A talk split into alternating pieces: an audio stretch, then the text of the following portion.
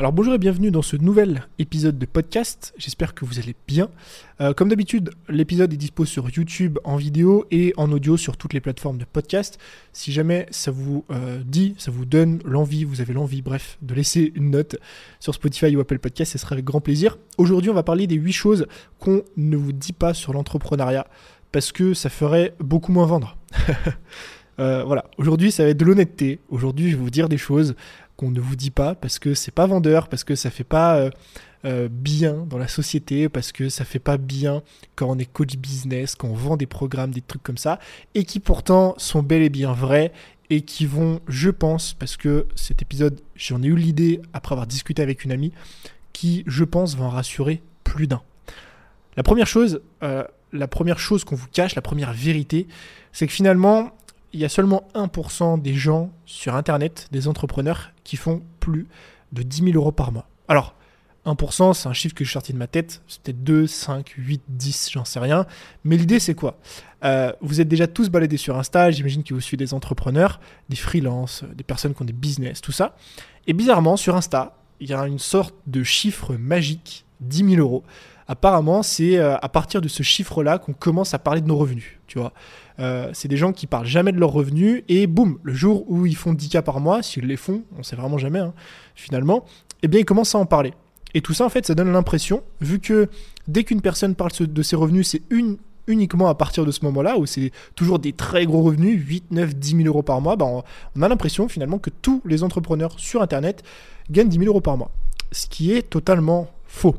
Il y a une écrasante majorité des entrepreneurs, je pense aux micro-entrepreneurs, aux personnes qui viennent de se lancer, aux freelances, qui gagnent moins de 10 000 euros par mois. Et c'est pas bien, pas bien, truc de jugement pas, on s'en fout. L'idée, c'est de vous rassurer.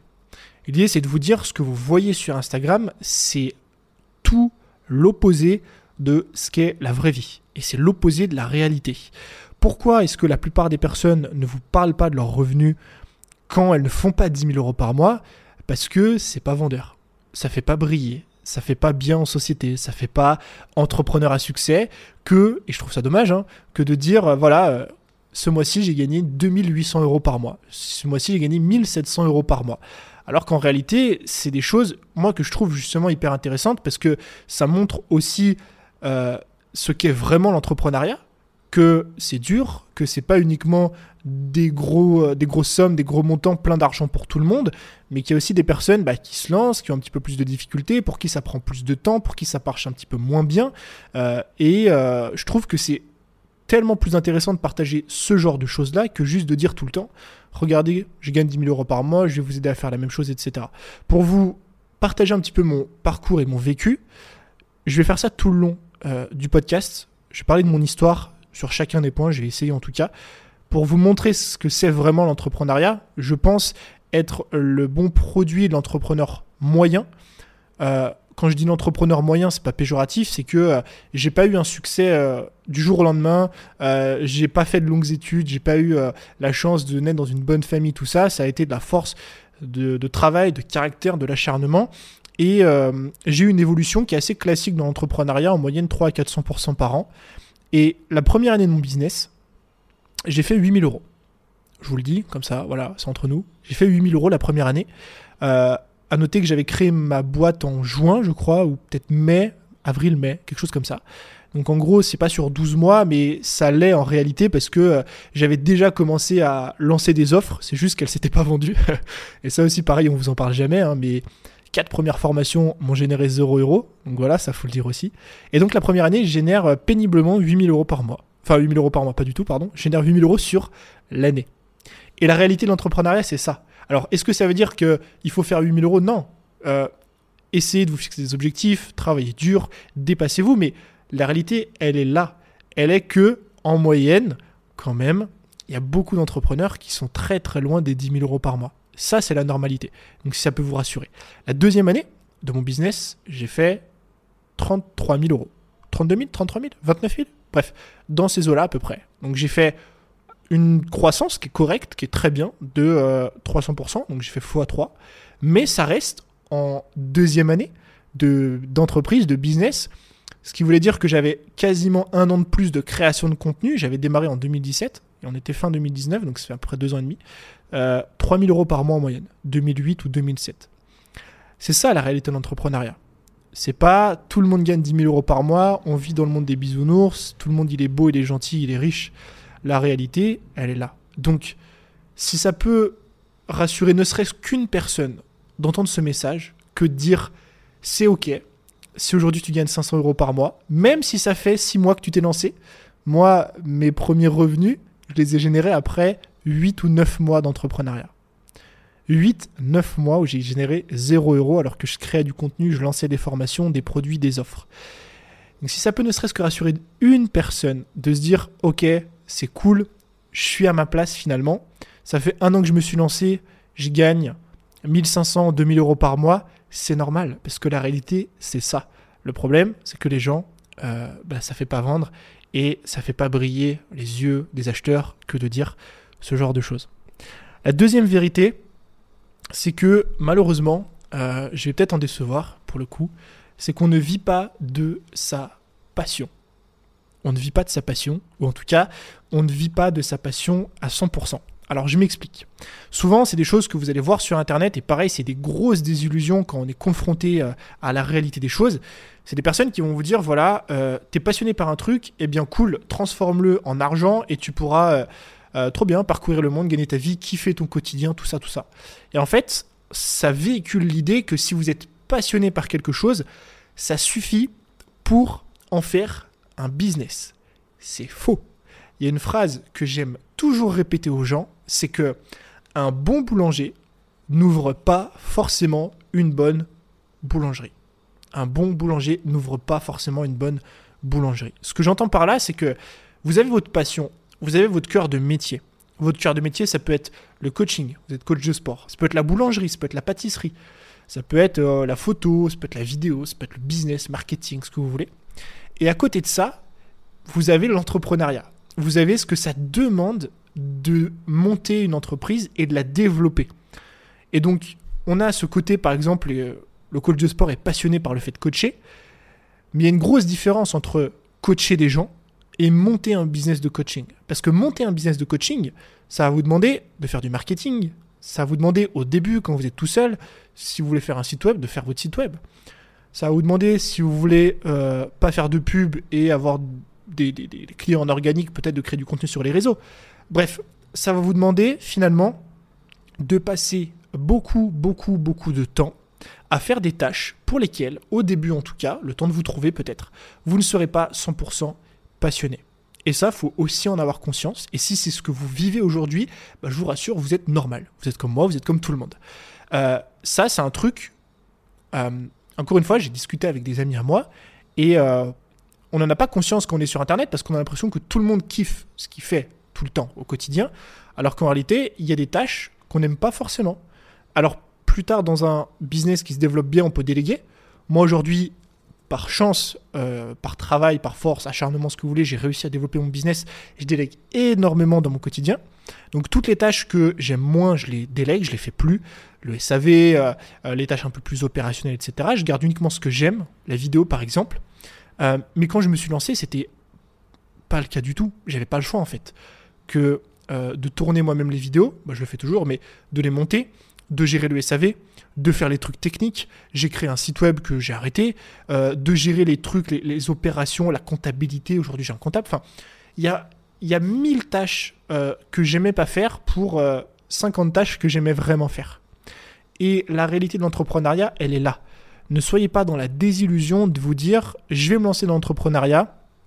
Donc, 100% de ce que je vais faire dans mon quotidien, je vais le kiffer, je vais l'apprécier à 100%, je vais toujours être dans la joie et la bonne humeur. Non. Il y a des choses, malheureusement, ça fait partie du process que vous n'allez pas forcément kiffer. Des choses pour lesquelles vous n'êtes pas forcément compétent ou à l'aise. Je pense, bah, coach sportif, tu peux être très très bon coach sportif, mais peut-être que tu n'es pas très bon marketeur. Donc, développer un business de coach sportif, bah, va falloir développer tes compétences en marketing, créer du contenu, réseaux sociaux, etc. Donc, encore une fois, le but, c'est pas de vous démoraliser ou de vous dire ce genre de choses. Le but, c'est vraiment de dire ce qu'est la vérité sur l'entrepreneuriat et de vous faire comprendre par rapport à cette vérité-là. Encore une fois, peut-être qu'elle n'est pas vraie pour tout le monde. Il y a toujours une infime partie, il y a toujours des contre-exemples, etc. Il faut vraiment pas prendre tout au pied de la lettre dans ce, dans, dans cette vidéo. Mais le but, c'est de vous faire comprendre ce qu'est la vérité, ou la moyenne en tout cas, et comment vous vous positionnez par rapport à ça. Et de rassurer finalement, bah, il y a peut-être plein de personnes qui vont m'écouter qui vont se dire Putain, mais enfin quelqu'un qui en parle. Parce que moi, en fait, dans ma semaine, il y a plein de choses que j'aime faire, mais il y a plein de choses que j'aime pas faire. Et peut-être que je suis pas normal. Peut-être que mon business, c'est pas un bon business parce que je suis censé, entre guillemets, vivre de ma passion et faire que des trucs que je kiffe, mais en fait, il y a des trucs que j'aime pas faire. Donc peut-être qu'il y a un problème avec mon business. Pas du tout. tout est normal parce qu'encore une fois, il y a plein de choses que vous allez devoir faire et mettre en place pour développer un business, mais des choses que vous ne kiffez pas forcément, et par chance, par la suite, vous pourrez les déléguer. La troisième chose qui est vraie, euh, et j'en ai pris conscience assez récemment, je vous avoue, comme quoi on apprend toujours, même après des années, c'est que 99% de vos projets, 95, c'est toujours des chiffres un peu aléatoires, hein, mais la grande majorité de vos projets ne vont jamais aboutir. Je m'explique. Euh, je suis le genre de personne à avoir toujours plein d'idées. Beaucoup trop d'idées par rapport au temps que j'ai malheureusement dans une, dans une journée. Ceux qui me suivent depuis longtemps le savent, j'ai testé plein de choses. Au tout, tout, tout début, vraiment, les premiers euh, savent que j'ai monté une chaîne, secondaire de sport, qui existe toujours, si vous voulez aller voir, que j'ai euh, laissé à l'abandon. J'ai tourné trois vidéos. J'ai essayé de monter un second business euh, de vidéaste pareil, j'ai fait trois vidéos, j'ai arrêté. J'ai essayé un membership que j'ai arrêté. J'ai eu envie d'écrire un livre. Bref, des idées, des projets, j'en ai eu des centaines et des centaines. Je pense pas être le seul. C'est un peu le point commun, je pense, à tous les entrepreneurs, c'est qu'on est souvent plein d'idées. Le problème, c'est que on s'imagine que, ou on se dit plutôt dans sa tête, que chaque idée doit forcément aboutir à un truc. Par exemple, je reprends mon exemple de, euh, euh, de second business, seconde chaîne sur le sport. Cette idée que, ok, bah, si je lance ma seconde chaîne sur le sport, faut que ce soit carré, faut que j'ai une stratégie, faut vraiment que je sois sûr à 100% que ça va durer pendant des années, que je vais vraiment tenir le truc, etc., etc., etc.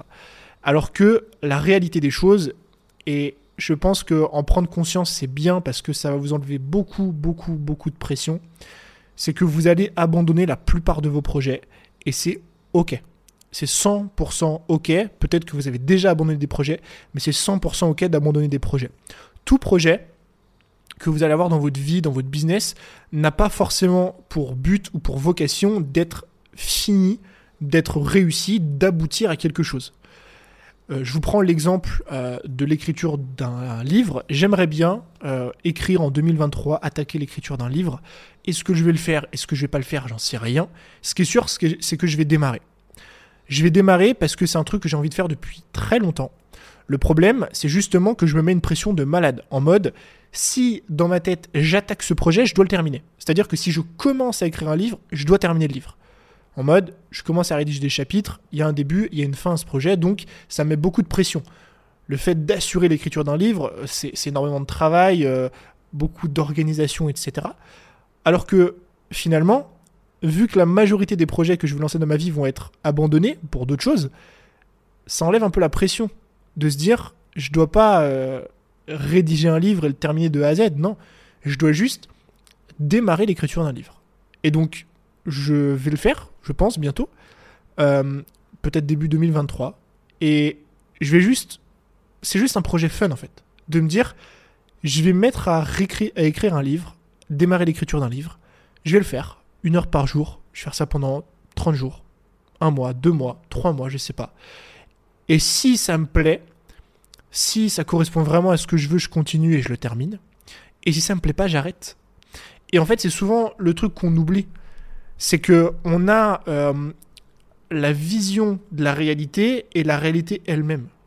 Parce que peut-être que écrire un livre, ça vous fait kiffer. L'idée d'écrire un livre, de vous dire, bah, c'est trop bien, je vais écrire mon livre, euh, j'ai plein de choses à raconter, etc. Et en fait, vous allez vous plonger dans l'écriture, et finalement, vous vous rendez compte que ça vous correspond pas, vous n'arrivez pas à véhiculer les idées, c'est pas le bon format, c'est pas la bonne chose. Et donc finalement, bah, juste si ça vous correspond pas, c'est ok, on arrête. Et quand vous comprenez que la majorité des projets que vous allez lancer ne va pas aboutir, bah, finalement, encore une fois, ça enlève beaucoup de pression et ça vous permet de tester plein de choses. Des choses qui vous font kiffer, des choses euh, qui vous rapportent de l'argent aussi, et des projets qui vont vous rapporter de l'argent, d'autres non, d'autres que vous faites pour le kiff. Mais juste, ça permet un peu de relâcher la pression en ce qui concerne les projets. Et ça, c'est une vérité. La troisième vérité, c'est que la chance fait partie du jeu. Et ça, c'est pareil. Je déteste euh, les gens qui vous disent que sur Internet, la chance n'existe pas, qu'il euh, suffit euh, de force, de travail, de caractère, de tout ça, de publier, et puis vous allez réussir. Alors, laissez-moi expliquer la chose. Pour moi, la chance sur Internet, elle existe. Vous pouvez me dire ce que vous voulez, mais elle existe. Pourquoi? Parce que surtout quand on crée du contenu, en fait. Les algorithmes, YouTube, Instagram, etc., il y a des choses qui sont prédictibles. C'est pour ça qu'on crée ce qu'on appelle des stratégies. Sur Insta, il y a des stratégies que vous allez mettre en place. Sur YouTube, il y a des stratégies, les mots-clés, travailler votre miniature, votre titre, etc. Mais quand je dis que la chance existe, c'est que vous allez prendre deux chaînes YouTube identiques, vous allez poster la même vidéo avec le même titre et la même miniature, et il y a des chances qu'une vidéo performe mieux que l'autre. Pour deux mêmes chaînes, deux mêmes audiences, deux mêmes titres, deux mêmes miniatures, deux mêmes tout pareil, de même mots-clés. Pourquoi? Parce qu'il y a une part de chance sur les réseaux, il y a une part de chance sur Internet de créer le bon contenu au bon moment, au bon endroit, sur Insta, sur TikTok, sur YouTube, sur ce que vous voulez. Euh, c'est pareil, il y a des réels, moi je le sais, parce que des réels, j'en ai publié euh, plus de 2 euh, ou 300, 400 peut-être même. Et il y a des réels qui sont prédictibles. Vous pouvez vous dire, bah lui, il va marcher. Vous le publiez, finalement, il marche pas trop. Et il y a des réels, vous vous y attendez pas du tout. Moi, c'est vraiment ça, à chaque fois, je m'y attends pas du tout. Et les réels cartonnent. Parce que dedans, il y a une part de chance. Maintenant, c'est là où je veux en venir, parce que j'anticipe déjà. Cette chance, elle peut se provoquer, elle peut se travailler. Mais en tout cas, la première chose à noter, c'est qu'il faut vraiment avoir conscience de cette chose-là. C'est que sur Internet, que vous le vouliez ou non, il y a une part de chance. C'est comme ça. Maintenant, cette chance, vous pouvez la provoquer, vous pouvez faire en sorte d'avoir plus de chances, d'avoir de la chance. Vous voyez ce que je veux dire? Comment est-ce qu'on fait? Euh, Pour moi, vraiment le, moteur du truc, surtout quand il s'agit de création de contenu, de développer une audience sur les réseaux, de YouTube, Instagram, etc., ça va être la production. Ça va être la quantité de production de, contenu, de choses que vous allez faire. Ça marche pour les contenus, ça marche pour les offres, ça marche pour plein de choses. Pourquoi? Parce que statistiquement parlant, euh, si vous publiez 30 réels, 30 vidéos YouTube, vous avez plus de chances qu'il y ait une vidéo qui perce, un réel qui perce, que si vous publiez 3 vidéos YouTube. Et je vais vous inviter à faire quelque chose. Je l'ai fait euh, hier, on discutait avec des amis, j'ai fait ça et c'est assez bluffant. Euh, on parlait de créatrices de contenu, d'influenceuses, Lena Situation, des vibrations, Andy Ella, etc. Et c'est des personnes, si vous regardez euh, les vidéos qui ont fait popper leur chaîne, c'est des vidéos qui font un million de vues. En fait, il y a un principe sur Internet, sur YouTube notamment, qui est très très euh, présent, c'est le 20-80, loi Pareto, 20% des contenus amènent 80% des résultats. Et souvent c'est ça. C'est-à-dire que souvent vous avez des youtubeurs qui explosent parce qu'il y a une ou deux vidéos qui sont sorties du lot, ça drive beaucoup de trafic sur la chaîne, qui drive du trafic sur les autres vidéos et ainsi de suite. Et le premier réflexe des gens, c'est de dire Ouais, mais du coup, elle a sorti une vidéo, ça a fait un million de vues, putain, elle a de la chance. Regardez sur leur chaîne, allez voir, c'est ce que je fais tout le temps et, ça ferme un peu le clapet aux gens qui disent que euh, justement on ne peut pas provoquer la chance. Regardez le nombre de vidéos qui sont publiées. Vous allez halluciner. Euh, les situations, ça doit être 400 vidéos. Davy, j'avais regardé, c'était pareil, 300, 300 vidéos. Andy est là, 400 vidéos, quelque chose comme ça. Et donc imaginez le travail que ça demande de publier ne serait-ce que sur 10 ans 400 vidéos. Ça fait 40 vidéos par an, ça fait quasiment une vidéo par semaine pendant 10 ans. Donc forcément, quand vous publiez 400 vidéos, une vidéo par semaine pendant 10 ans, vous avez plus de chances qu'il y ait une vidéo qui pop. Même si, bah voilà, cette vidéo c'est un coup de chance, elle a popé parce que c'était le bon moment, le bon timing, la bonne miniature, le bon truc au bon moment. Peut-être que si cette vidéo était sortie un an avant ou un an après, elle n'aurait pas eu les mêmes résultats. Mais n'empêche, eh, que cette chance, elle a été provoquée par du travail, par du contenu, par de la constance. Et donc moi vraiment, ce que déjà je vous invite à faire, c'est à prendre conscience que cette chance existe, parce que, encore une fois, ça peut rassurer certains, mais encore mieux, à prendre conscience que cette chance, elle peut se provoquer. que cette chance, elle peut, et surtout, si vous voulez réussir, elle doit se provoquer. Et donc, moi, ce que je vous invite à faire, c'est fortement augmenter votre fréquence de publication. Tout en gardant un maximum de qualité quand même, parce qu'il ne faut pas déconner. Mais sur YouTube, si vous publiez une vidéo par semaine, que vous êtes régulier, que vous faites ça pendant 5 ans, forcément, croyez-moi, que euh, d'ici 5 ans, il y a une vidéo qui va popper et c'est ce qui va faire décoller l'ensemble de votre chaîne. Encore une fois, retour d'expérience, moi j'ai vécu ça avec ma chaîne. Il y a un moment, j'ai sorti une vidéo sur Insta, elle a popé, elle a marché, je ne sais pas du tout pourquoi. Parce que la semaine d'après, j'ai sorti une autre vidéo avec quasiment le même titre, une miniature similaire et les mêmes mots-clés, et elle n'a pas du tout marché. Donc vous voyez que à un moment donné, il y a une part de chance, mais encore une fois que cette chance, elle peut se provoquer. La euh, cinquième, 2, 3, 4, 5, oui c'est ça, la cinquième euh, vérité, euh, c'est que l'argent ne fait pas le bonheur. Il y a une phrase, et, je sais que c'est difficile à entendre, l'argent, je pense que l'argent en fait fait pas le bonheur. Je pense que l'argent aide, surtout à certains niveaux de revenus. Quand il y a une grosse différence en fait de confort de vie quand vous allez gagner 500 euros par mois versus 3000 euros par mois. Je parle pas de ça ici. Je parle pas de la différence entre 500 et 3000 et, du niveau de confort de vie. Je parle plus de la différence entre 5000 euros et 20 000 euros. Je parle vraiment de cette idée, souvent dans l'entrepreneuriat, d'aller chercher toujours plus, toujours plus, toujours plus, toujours plus, parce qu'on pense que le projet d'après sera le projet qui va nous rendre heureux, etc. Et en fait, il y a une citation de Jim Carrey que j'aime beaucoup. Euh, il dit que il faut avoir de l'argent, ou il n'y a, que ceux qui ont de l'argent qui comprennent que l'argent ne fait pas le bonheur. Et c'est un sentiment que j'ai vécu. Euh, dans le passé. C'est ce truc de dire, en fait, j'entendais, comme peut-être vous m'entendez aujourd'hui, des gens dire euh, Ouais, mais l'argent, ça fait pas le bonheur. Et moi, j'étais là, euh, je gagnais 600 euros par mois en alternance, je travaillais 35 heures par semaine, bon, avec quand même un peu d'école. Et je disais Non, mais bullshit, l'argent, ça fait le bonheur. Gagner 10 000 euros par mois, 15 000 euros par mois, etc. Machin, forcément, t'as une belle vie, forcément, t'es heureux, tout ça. Et en fait, comme je disais, c'est vrai que le niveau de confort augmente sur les premiers milliers d'euros 1000, 2000, 3000, 4000. 5000, forcément ça augmente. Donc forcément, vous avez moins de problèmes dans votre vie ou plus de facilité, de liberté à les résoudre. Par contre, au-delà d'une certaine somme, il y a même plein d'études qui l'ont démontré, le niveau de bonheur n'est plus corrélé à l'argent. Quand vous passez pour moi les 4-5 000 euros par mois, là vraiment, ça n'a plus de corrélation. Et pourquoi je vous en parle? Pourquoi je vous dis ça? Parce que dans l'entrepreneuriat, c'est euh, le next projet, il est souvent très dangereux. Ce truc de vous dire, bah en fait, je suis bien dans ma vie là, mais je vais bosser comme un malade, je vais travailler dur, je vais mettre de côté ma santé, je vais mettre de côté ma famille, je vais mettre de côté mes amis, je vais mettre de côté mon copain, ma copine, pour ce truc, pour lancer ce projet qui me permettre de gagner beaucoup plus d'argent alors que j'en gagne déjà très bien, que je gagne déjà très bien ma vie. Et une fois que ce projet est lancé, qu'on gagne plus d'argent, on se concentre sur celui d'après, parce qu'on a envie de gagner encore plus d'argent. Et on rentre dans une sorte de cercle vicieux qui fait que on n'est jamais satisfait par ce qu'on a, on veut toujours le truc d'après, et on se rend compte à la fin de la journée que le truc d'après ne nous rend pas plus heureux. Et pourtant, on le fait quand même.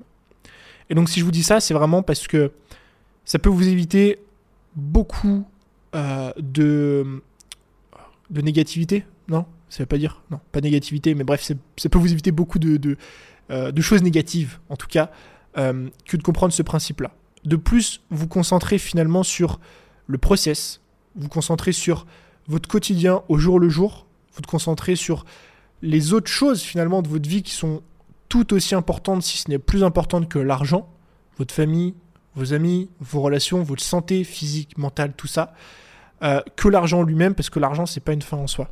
Encore une fois, je dis aussi bien ici deux choses, euh, l'argent d'un point de vue nécessité et l'argent d'un point de vue optionnel, au-delà d'une certaine, euh, somme. la sixième chose, la sixième vérité, c'est que les entrepreneurs ont tous des problèmes. des problèmes, et je vais aller un peu plus loin, des doutes. Et ça, pareil, c'est un truc un peu comme le premier point dont on parle pas trop sur Insta. Parce que euh, bah, sur Insta, ça fait pas, euh, ça fait pas bien en fait. Ça fait pas bien, ça fait pas beau de dire, euh, bah, de dire voilà, moi je suis entrepreneur à succès, j'ai une entreprise à 6 chiffres, à 7 chiffres, à 12 chiffres, et j'ai des problèmes, j'ai des doutes parce que je sais pas. Les gens ont pas envie de montrer leur vulnérabilité, les gens ont pas envie de dire qu'ils ont des doutes, des phases de down. Pourtant, encore une fois, c'est bel et bien la réalité. Quand je dis que les entrepreneurs ont des problèmes, en fait, on pense que quand on, on, a, on, a, un business, quand on lance notre business, on pense qu'on a des problèmes, qu'on doit gérer des trucs. Par exemple, moi au début, bah, j'étais là en mode ok, euh, je gagnais 2 ou 3 000 euros par mois, super, euh, mais c'est chiant, je dois gérer le SAV, j'aime pas, euh, j'ai des problèmes de paiement, des machins, des trucs, etc. Vivement que je gagne plus, comme ça, j'aurai moins de problèmes. Et en fait, on gagne plus, on commence à déléguer le SAV, on commence à faire d'autres trucs, et on se rend compte qu'on n'a pas moins de problèmes, mais juste les problèmes sont pas de même nature. je parle aujourd'hui, par exemple, j'ai beaucoup moins de problèmes de SAV, parce que c'est pas moi qui gère. Par contre, bah, je gère beaucoup plus de personnes. Aujourd'hui, je bosse avec plusieurs prestataires. Euh, ça dépend des fois, 6, 7, 8 prestataires, j'en sais rien. Euh, et donc, je dois, gérer de l'humain. C'est plus les mêmes problématiques. C'est d'autres problématiques. Je dois gérer l'humain. Quand le travail n'est pas rendu à l'heure, euh, bah ça, c'est une problématique que j'avais pas, par exemple, au début, quand j'étais tout seul, parce que je gérais personne, j'avais pas d'équipe. Et donc, au final, c'est pas des problèmes plus ou moins compliqués, plus ou moins durs, c'est juste une autre nature de problème. Donc déjà, faut pas se dire que quand on va gagner plus d'argent, quand on va mieux se développer, quand on va être un entrepreneur plus avancé, on aura moins de problèmes. C'est faux. On aura tout autant de problèmes, si ce n'est plus des fois. C'est juste que c'est pas des problèmes de même nature. Et deuxième chose, pire encore, c'est que du coup, on imagine qu'en étant plus avancé dans notre business et euh, dans l'entrepreneuriat, on aura moins de doutes. Souvent, c'est un truc, au début, quand on se lance, il y a un peu euh, la nouveauté, on découvre une thématique, on découvre un sujet, on découvre un domaine, et on est là en mode euh, ok, euh, bah, je sais pas trop quoi faire. J'ai envie de me lancer sur Insta, j'ai envie de me lancer sur Internet. Euh, il y a tellement de possibilités, bah, je sais pas de quoi parler, je sais pas comment créer une stratégie de contenu. Enfin, il y a plein de doutes, on remet plein de choses en question. Est-ce que je suis compétent Est-ce que je peux vendre Est-ce que je peux pas vendre Quel produit je sors Etc. Et même principe, on s'imagine que plus on va avancer, moins il y aura de doutes, plus on va être sûr de nous. Pourquoi? Parce que personne ne parle de ça. Personne ne parle des doutes qu'on rencontre quand on est entrepreneur, même très avancé. Euh, sauf que les doutes, ils sont là. Encore une fois, c'est peut-être pas des doutes de même nature. Euh, quand vous gagnez très bien votre vie, quand vous avez quelques années d'entrepreneuriat derrière vous, vous vous posez moins la question, par exemple, de savoir si oui ou non votre travail vaut quelque chose, parce que vous avez déjà vendu des, produits ou des services, donc vous savez que ça vaut quelque chose, mais les doutes sont tout autres. Euh, je peux en parler, puisque moi, j'ai connu des doutes dans euh, ma phase entrepreneuriale, euh, ne serait-ce qu'il y a deux ans en arrière, ce que je vous disais au, début de ce podcast, quand j'ai voulu lancer un business de vidéo, par exemple. J'étais vraiment dans une phase, pourtant je gagnais bien ma vie, euh, je gagnais entre 3 et 5 000 euros par mois, et j'étais dans une phase où en fait, je savais pas vraiment ce que je voulais faire de mon business. Et pourtant, on peut se dire, mais attends, tu gagnes 5 000 euros par mois, quand même, as l'air stable, enfin, as un business qui, se développe très bien, t'es pas censé avoir de doute. Et en fait, si. On en a parce que bah, on est humain et on a des envies qui commencent parfois à différer. Euh, on commence à vouloir peut-être se recentrer sur d'autres choses, etc. Et dans cette période-là, bah, j'ai eu beaucoup de doutes sur mon business. Je me suis posé la question euh, est-ce que je continue Est-ce que je continue pas? Est-ce que je lance autre chose en parallèle pour me faire d'autres revenus peut-être? Et c'est là où du coup j'ai vraiment commencé à Bali à l'époque, à démarcher euh, des cafés ici, à tourner des vidéos. J'avais euh, tourné deux épisodes de podcast à l'époque sur mon nouveau business de vidéaste. J'en avais parlé et tout. Et j'ai rencontré des phases de doute. Il y en a eu d'autres, hein, évidemment, après. Et encore une fois, c'est c'est pour vous rassurer. C'est pour vous expliquer que euh, si aujourd'hui vous vous lancez, vous avez des doutes, vous avez des, des craintes, vous avez des problèmes, c'est normal. Et même si vous êtes plus avancé, euh, que vous avez plusieurs années d'expérience, que vous gagnez très bien votre vie, que vous avez une équipe, que vous avez des bureaux, que vous avez ce que vous voulez, et que vous avez des problèmes et des doutes, bah, c'est aussi normal. Vous en aurez tout le temps en fait. Il y aura tout le temps des, remises en question, il y aura tout le temps des, des challenges, des choses que vous allez vouloir changer. Et j'ai envie de dire, c'est même pire au niveau des doutes quand on est plus avancé parce qu'on a quelque chose à perdre. Au début, moi, dans mon business, j'avais beaucoup d'innocence parce que j'avais rien à perdre. J'étais là, euh, je gagnais 100 euh, euros. le premier mois, j'ai gagné, euh, enfin ma première vente, j'ai fait 157 euros. J'avais rien à perdre. Si j'arrêtais mon business, bah c'est pas grave, je fais autre chose. Là aujourd'hui, c'est plus pareil. j'ai trop à perdre. J'ai beaucoup plus de choses à perdre. parce que bah il y a mes finances, parce que je travaille avec d'autres personnes, donc c'est aussi d'autres vies que j'impacte directement. et donc les conséquences sont plus les mêmes. Et donc les doutes sont encore pires. Parce que si aujourd'hui vous voulez remettre tout votre travail en question et tout arrêter, euh, vous avez construit pendant des années quelque chose. Et donc les doutes sont encore plus complexes. Donc voilà. Je ne sais pas si ça vous a rassuré ou si ça vous a fait peur. Mais en tout cas, c'est un point qui est important. Qui est assez important. Euh, le septième euh, point, le septième, la septième vérité, c'est que vous n'avez pas besoin d'être un entrepreneur parfait. L'entrepreneur parfait, c'est ou l'entrepreneuse parfaite, euh, c'est la personne qu'on voit sur Insta, qu'on voit sur YouTube avec la magnifique euh, morning routine de l'entrepreneur millionnaire. Je me lève à 4 heures, je prends une douche froide, je médite, journal de gratitude, puis après je vais faire un running, puis je vais m'entraîner, puis j'attaque avec une session de deep work de 4 heures, puis je suis super productif, puis je mange le midi, puis je lis, puis je médite, puis je machin. Enfin bref. Le soir, je rentre, tac, à 18h, je coupe tous mes réseaux parce que moi, je suis un mec déconnecté de la vie, tout ça. Euh, je dis pas que c'est bien ou pas bien. Hein. Si vous êtes comme ça, c'est génial. Et franchement, force à vous. Euh, genre, je vous respecte parce que j'aimerais trop être comme ça. le problème, c'est que j'arrive pas à être comme ça. Parce que euh, j'ai j'ai des envies différentes. Et c'est ok. Euh, je pense à Netflix. Euh, souvent, vous allez voir sur Insta les posts de motivation, là, les, euh, les, les mindset French entrepreneurs compte Instagram, qui va vous dire si tu regardes Netflix le soir, t'es une merde. Et tu monteras jamais un business à succès, tu vois. Alors qu'en ce moment, je suis en train de mater la deuxième saison de Ozark. et que j'ai regardé la dernière saison de Kiman et que j'ai binge-watché The 100. Donc, la vérité, c'est que vous pouvez entreprendre et vous pouvez euh, être successful, connaître le succès dans votre vie. Le succès, c'est pas que l'argent, hein. mais euh, avoir une vie, euh, avoir réussi votre vie, tout simplement. développer un business aussi qui est rentable et très bien gagner votre vie en ayant une journée qui n'est pas la journée parfaite comme on le voit sur Instagram. En étant sur Insta et en scrollant de temps en temps, en faisant plaisir, en regardant la télé, en regardant Netflix, en regardant des conneries sur YouTube. Moi, j'adore regarder YouTube. J'adore regarder des vidéos de Squeezie ou d'autres personnes parce que j'aime ça. Et la réalité, elle est là en fait. Elle est que euh, vous pouvez être ce que vous voulez et vous allez quand même réussir. Vous pouvez tout à fait vous lever à 4 heures et réussir, vous lever à 10 heures et réussir. Vous pouvez tout à fait euh, regarder Netflix et réussir, et lire des livres et réussir. Vous pouvez tout à fait euh, même sortir en boîte de temps en temps et réussir, et euh, ne pas sortir du tout, ne pas boire d'alcool et réussir. Vraiment, il n'y a pas a pas de nature idéale et de nature unique d'un entrepreneur qui fait que oui ou non on va réussir, vous pouvez réussir, peu importe. Et ça, je pense encore une fois que c'est important de le dédramatiser. C'est important de faire comprendre que bah, justement, on n'a pas besoin de tout ça. Et dernier point, c'est que les entrepreneurs connaissent des phases de croissance, des phases de stagnation et euh, aussi, ça peut arriver, des phases de récession. Quand je dis récession, c'est en gros des phases de euh, euh, décroissance, quoi. On, descend vers le bas. Pareil, ça c'est le point, et je l'ai mis en dernier, mais c'est le point qui m'a donné l'idée de ce podcast.